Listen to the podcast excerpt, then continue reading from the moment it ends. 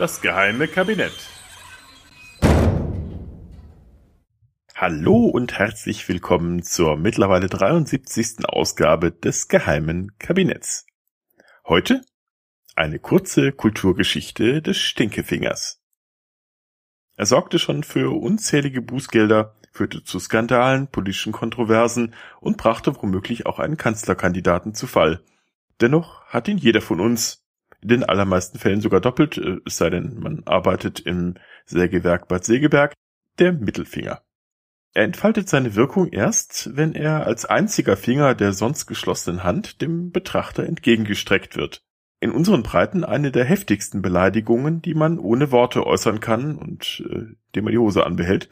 Im Deutschen heißt er dann auch der Stinkefinger. Im Englischen schlicht The Finger oder etwas poetischer Flipping the Bird. Im Französischen Don d'honneur oder wie immer das man richtig ausspricht. Im Spanischen Corte de Manga im Schwedischen Adgöra Fingret, im Russischen äh, irgendwas, was mir wahrscheinlich die Stimmbänder verknoten würde, wenn ich es aussprechen wollte. Warum ist aber ausgerechnet dieser Finger so wirkmächtig im Gegensatz zu, ähm, sagen wir, dem großen C? Weil er als Symbol für etwas Größeres steht, meistens jedenfalls, nämlich den Phallus. Insofern haben wir uns nicht sonderlich gegenüber den Vorfahren unserer Spezies und unseren Anverwandten, den Primaten, weiterentwickelt. Zumindest nicht die männliche Hälfte dieser Spezies. Denn wir wedeln quasi immer noch mit unserem Geschlechtsteil herum, um Machtpositionen auszudrücken.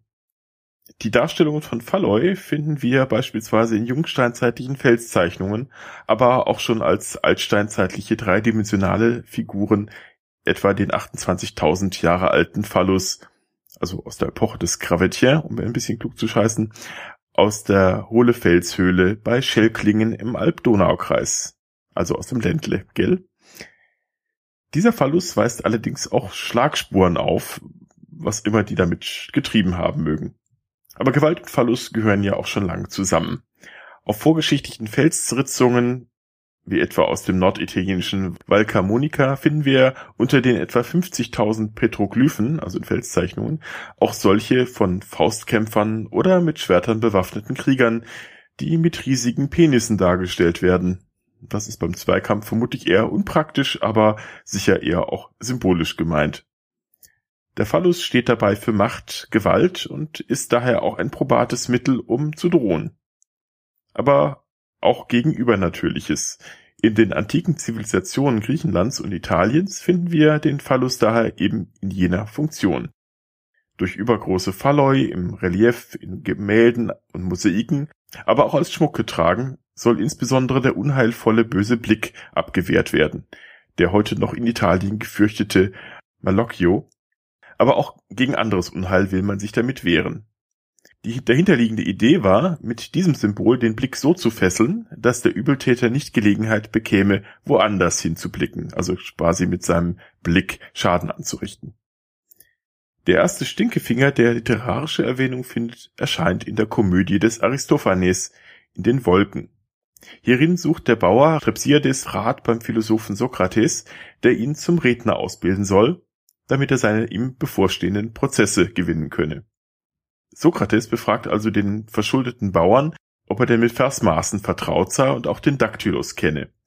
Ein Metrum, das deswegen so heißt, weil es wie ein Finger, griechisch Daktylus, aus einem kurzen und zwei langen Gliedern besteht. Den Daktylus, sagt also Strepsiades, den kenne ich. Sokrates reckt daher seinen Mittelfinger in die Luft. So, fragt er prüfend, was tritt denn an die Stelle dieses Daktylus? Strepsiades weist zwischen seine Beine und meint, vormals in meiner Jugend dieses Pendel. Dieses Stück kenne ich ganz gut aus meiner Schulzeit. Das haben wir damals in der Theater AG aufgeführt, allerdings stark gekürzt. Ich frage mich, warum eigentlich? Naja, auch der berühmte Fassbewohner Diogenes reckte bei der Erwähnung des Redners Demosthenes seinen Mittelfinger in die Höhe und sagte, seht, dieses da ist der athenische Demagoge. Interessant wird es, wenn Symbole aufeinanderprallen. In der römischen Kaiserzeit ist aus der ursprünglich apotropäischen, also unheilabwehrenden Geste inzwischen eine beleidigende Geste geworden. Das zeigt sich anschaulich an einem Gedicht aus dem von einem anonymen Autoren verfassten erotischen Gedichtsammlung der Carmina Priapea. Dort stellt ein Villenbesitzer eine Statue des Priapos in seinen Garten, um diesen vor Dieben zu schützen. Dieser kleine Gott der Fruchtbarkeit, ausgestattet mit einem riesigen Penis, wurde als rot bemalte Holzstatue in den Garten gestellt und als Beschützer von Vieh, Getreide und Früchten wie eine Art Vogelscheuche gegen Langfinger eingesetzt. Doch in diesem Fall streckt ihm der Dieb nur den unzüchtigen Finger, den Digitus impudicus, entgegen. Woraufhin die Statue klagt, Verspottest du mich, Dieb, begegnest meinem Drohnen mit einem Fingerzeichen voll obszönem Hohn. Weh mir, ich Armer, warum ist mein ganzer Stolz, mit dem ich dich erschrecken könnt, nur aus Holz? Da sein Phallus nur aus Holz besteht, wendet er sich zwecks der Bestrafung des Diebs an seinen Herrn und bittet Prome velit iromare fures, dass er für mich dem frechen Burschen in den Mund ficke. Wie die Geschichte ausging, ist leider nicht überliefert. Auch der nicht gerade Brüderdichter Martial empfiehlt seinen Lesern im Fall eines Falles den Mittelfingergestus. Lache lang, Sextilus, jenen aus, der dich einen Kineaden nennt und strecke ihm den Mittelfinger aus. Einem in die Jahre gekommenen rät er, seinen Ärzten den Digitum set impudicum, also den Finger, aber bitte den Unzüchtigen, zu zeigen. Nach den Römern wird es jedoch recht still um den Mittelfinger. Sein weiblicher Pendant, die Fika, also die Feige, die Faust mit dem zwischen Mittel- und Ringfinger geklemmten Daumen, stellvertretend für das weibliche Genital, finden wir hingegen häufiger im mittelalterlichen und neuzeitlichen Darstellungen, meist als unheilabwehrende Geste. Der böse Schächerer am Kreuz in einer Kreuzigungsdarstellung in der Wittenberger Stadtkirche von Kranach dem Jüngeren zeigt diese Geste dem gekreuzigten Christus, während er mit der anderen Hand die Pommesgabel formt. Also die Manu Cornuta, eine beleidigende Geste, die sich erst später zum Satinisten- und Metallergruß weiterentwickeln sollte. Aber es finden sich kaum ausgestreckte Mittelfinger. Nur etwas verschämt berichten die mittelalterlichen Schreiber von ihm, etwa Isidio von Sevilla um 620, der berichtet, der dritte, also Finger, heißt der Schamlose, was dadurch bewiesen werden kann, dass zumeist mit ihm Verhöhnungen ausgedrückt werden. Der vierte heißt Ringfinger, weil auf ihm der Ring getragen wird, er heißt aber auch Medizinfinger. Letzteres vermutlich deshalb, weil es inzwischen als obszön angesehen wurde, Salben mit dem Mittelfinger aufzutragen, wie noch der irische Mönch Beda Venerabilis im 8. Jahrhundert berichtete. Im mittelalterlichen frühneuzeitlichen Volksglauben ist die ursprüngliche Funktion des medizinischen Fingers noch latent präsent, wenn etwa empfohlen wird, Medizin mit dem Mittelfinger zu mischen und aufzutragen. Wenn man mit dem Mittelfinger einen Hamster ersticke, könne man fortan mit diesem Finger alle Schmerzen wegsegnen. Don't do that at home. Beim Nasenbluten sollte man den Arm mit gestrecktem Mittelfinger auf der blutenden Seite über dem Kopf halten, den anderen entsprechend nach unten. Oder man hält sich einfach einen Hamster unter das Nasenloch, Tipp von mir. Aber auch deswegen, weil man mit dem Finger in die Körperöffnung zu tasten pflegte, sei es aus medizinischen oder aus anderen Gründen, galt der Finger als obszön. So berichtet der Sexualwissenschaftler Friedrich Salomon Kraus in seinem Standardwerk Auslese von erotischen Wörtern und Kraftausdrücken der Berliner Mundart aus dem Jahr 1905, das Zitat den Stinkefinger machen so viel bedeute wie an der weiblichen Scham mit den Fingern spielen. Von der Geste als beleidigenden Fingerzeig wusste er offenbar aber nichts mehr. Auch der berühmt-berüchtigte Mittelfinger des Galileo Galilei, der quasi als Wissenschaftler-Reliquie der Inquisition den Stinkefinger zu zeigen scheint, heute in Florenz zu sehen, gewinnt diese Bedeutung leider erst aus der heutigen Retrospektive. Sorry. Das antike Wissen um den Mittelfinger war offenbar verloren gegangen, aber es nahte Rettung, denn ausgerechnet die heute so prüden Amerikaner stellten sich in diesem Fall als Retter einer fast untergegangenen Kultur dar. Der derzeit älteste fotografische Beleg ist eine Fotografie aus dem Jahr 1886, die die Aufstellung der Boston Bean Eaters wiedergibt, einer Baseballmannschaft. Im Hintergrund reckt einer der Spieler, ein gewisser Old Hoss Redburn, der Kamera den Finger entgegen.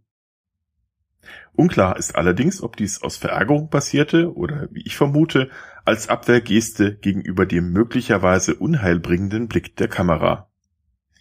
Die Hochzeit des Fingers sollte allerdings noch bevorstehen, denn ab den 50er Jahren des 20. Jahrhunderts kehrte der Digitus impudicus wieder vermehrt in die westliche Öffentlichkeit zurück.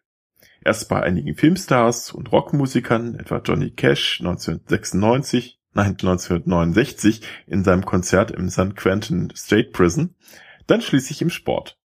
1979 fühlte sich der Tennisspieler Illy Nastas oder auch genannt Nesty Nastas, ich hoffe, das spricht sich so aus, in seinem Match gegen John McEnroe bei den American Opens ungerecht behandelt, weswegen er dem Publikum den Stinkefinger zeigte. Dies wurde ihm als extrem unsportliches Verhalten geahndet. Auch McEnroe selbst zeigte diese Geste 1990, was ihm selbst eine Disqualifikation und eine Geldbuße einbrachte. Im Sport, wo ohnehin die Emotionen hoch hergehen, kommt der Finger des Öfteren zum Einsatz. Berühmt geworden ist natürlich auch der Fingerzeig von Stefan Effenberg, der den enttäuscht pfeifenden Fans nach seiner Auswechslung im Spiel gegen Südkorea am 27. Juni 1994 entgegenhielt. Effenberg flog hochkant aus dem Kader und der Gestus hatte es zumindest zeitweise zur Bezeichnung Effenberg-Finger gebracht. Selbst Politiker zeigen diese Geste, sogar amerikanische Präsidenten, etwa Vater und Sohn Bush, die den Finger gegenüber ihren Gegnern reckten, aber auch als proletarische Geste verstanden wissen wollten, nach dem Motto, ich bin doch nur ein Farmer und Rancher wie ihr, ich bin doch einer von euch. Barack Obama hingegen, als Mitglied der amerikanischen Bildungselite, setzt den Finger, wenn überhaupt, nur dezent ein wenn er sich wie zufällig mit dem Mittelfinger am Kopf kratzt oder seinen Kopf mit gestrecktem Mittelfinger auf der Hand abstützt. Als einer von euch als Teil der Arbeiterklasse wollte sich offenbar 2013 auch Per Steinbrück verstanden wissen, der sich als Kanzlerkandidat der SPD mitten im Wahlkampf 2013 für ein Interview des Magazins der Süddeutschen Zeitung mit diesem Handzeichen ablichten ließ. Sein PA-Berater hatte ihm zuvor noch dringend davon abgeraten und tatsächlich hat ihm diese Geste weit mehr geschadet als genutzt. Ob die SPD nur deshalb nicht gewonnen hatte, sei mal dahingestellt. In die Diskussion kam der Mittelfinger zuletzt auch nochmal in deutlicher Weise in der Griechenland-Krise. Und ja, es gibt die immer noch, auch wenn der Stammtisch in den Flüchtlingen längst neue Feindbilder gefunden hat als ebenfalls 2013 der griechische Wirtschaftswissenschaftler und spätere Finanzminister Yannis Varoufakis auf einem Festival in Zagreb auftrat, zeigte er dort der Menge kurz den Mittelfinger, während die Worte Stick the finger to Germany zu hören waren. Ein Affront? Etwas unklar. Noch undurchsichtiger wurde es, als diese Filmaufnahmen im März 2015 in der Talkshow von Günter Jauch in Anwesenheit dieses Finanzministers zu sehen war, der diese als klare Fälschung zurückwies. Kurz darauf behauptete Jan Böhmermann, diese Fälschung selbst produziert zu haben. Eine geschickte Mediensatire, der Finger war aber echt. Wenn auch der Kontext ein anderer war, denn eigentlich hatte er davon berichtet, was er 2010, also drei Jahre vor dem Vortrag, vorgeschlagen hatte. Griechenland hätte damals aus der Eurozone austreten und Deutschland den Stinkefinger zeigen sollen. Hierzu zeigte er dann kurz demonstrierend die entsprechende Geste. Übrigens in der im Mittelmeerraum verbreiteten Variante, bei der Zeige und Ringfinger nur bis zum ersten Glied heruntergeklappt werden und so die Testikel andeuten sollen. Bezeichnenderweise musste damals Varoufakis selbst die ganze Zeit seines Vortrags über auf einen ausgestreckten Mittelfinger blicken, da im Konferenzraum damals ein Plakat des Films Never Sorry von Ai Weiwei hing, auf dem dieser auf dem Tiananmen-Platz den Stinkefinger dem Gebäude des chinesischen Volkskongresses entgegenreckt. Vielleicht wurde Varoufakis auch davon inspiriert. Übrigens hätte es auch schlimmer kommen können, denn die Geste ist in Griechenland nur so eine mittelschwere Beleidigung. Schlimmer wäre die, die Mutza gewesen, die in die Richtung des zu Beleidigenden geöffnete Hand. Die Handöffnung ist nämlich das Letzte, was der Beleidigte noch sieht, bevor er von dem Dreck getroffen wird, das diese Hand nach ihm schleudert. Ich hoffe, ihr seid nicht beleidigt, zeigt mir nicht den Finger und schleudert mir Dreck entgegen, wenn diese Episode nun endet. Ich danke fürs Zuhören, bis zum nächsten Mal und bleibt mir gewogen. Euer Butler.